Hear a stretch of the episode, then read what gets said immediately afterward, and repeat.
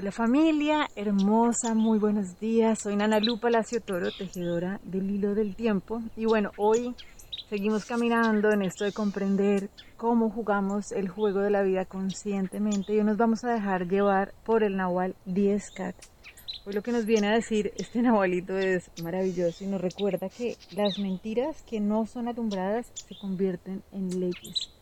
¿sí? Y esto es como, wow, o sea, realmente cuando nos permitimos revisar cuáles son esas creencias limitantes que gobiernan nuestra manera de comprender la realidad, pues necesitamos comenzar a ver esas creencias dónde fueron sembradas.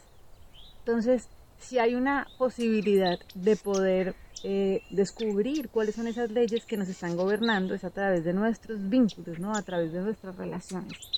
Es interesante ver cómo cuando hablamos de las relaciones es como esa posibilidad extendida de conocernos, ¿no? Tanto que hemos hablado de a través de lo que yo estoy viendo afuera, me estoy conociendo a mí mismo, pero entonces aquí lo que vamos a poner atención es realmente cuáles son esas leyes que gobiernan mi vida y que me hacen caminar con altos niveles de malestar.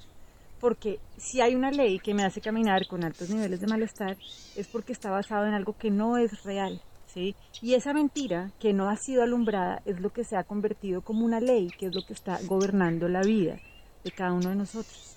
Entonces, tenemos una posibilidad maravillosa que es ver a través de nuestros vínculos, a través de nuestro reflejo, a ver cuáles son esas leyes que necesitamos transformar. Porque algo que abrimos ya hace varios días atrás es comprender que no hay leyes universales que estén creadas para hacernos sufrir. y Entonces, si hay algo que nos está haciendo generar dolor o malestar, es porque no estamos siendo guiados por realmente la verdad, nuestra divinidad, sino nuestras creencias limitantes, guiadas pues por nuestros miedos y por nuestro ego. Acuérdense que hace siete días abrimos la puerta que nos recordaba que la magia del juego no es cortar la cabeza del mensajero, ¿sí? sino a lo que nos impide oír el mensaje. Entonces, por esto, volvemos a lo mismo. ¿sí? Si hay algo que nos genera malestar, atención de no cortar a ese ser que nos está trayendo el mensaje, sino en oír el mensaje para saber realmente si la creencia limitante de base que tenemos es una creencia basada desde el miedo o es basada en la conciencia, ¿sí? en la verdad, en el amor.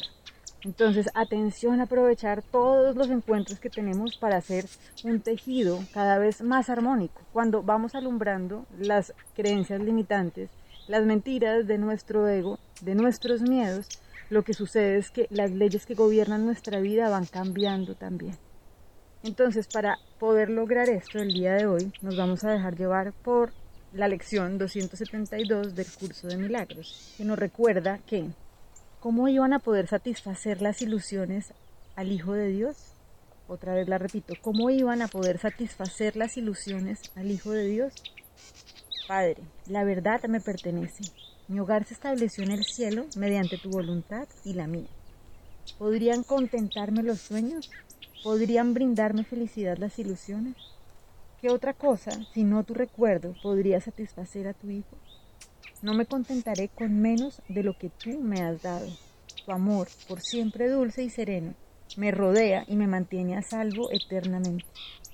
El Hijo de Dios no puede sino ser tal y como tú lo creaste. Hoy dejamos atrás las ilusiones, y si oímos a la tentación llamarnos e invitarnos a que nos entretengamos con su sueño, nos haremos a un lado y nos preguntaremos si nosotros, los hijos de Dios, podríamos contentarnos con sueños cuando podemos elegir el cielo con la misma facilidad que el infierno. Y el amor reemplazará gustosamente todo temor.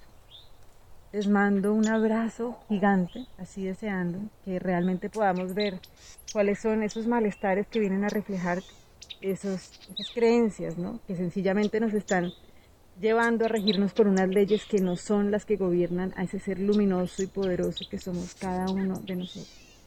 Bendiciones y que tengamos un día maravilloso. Chao.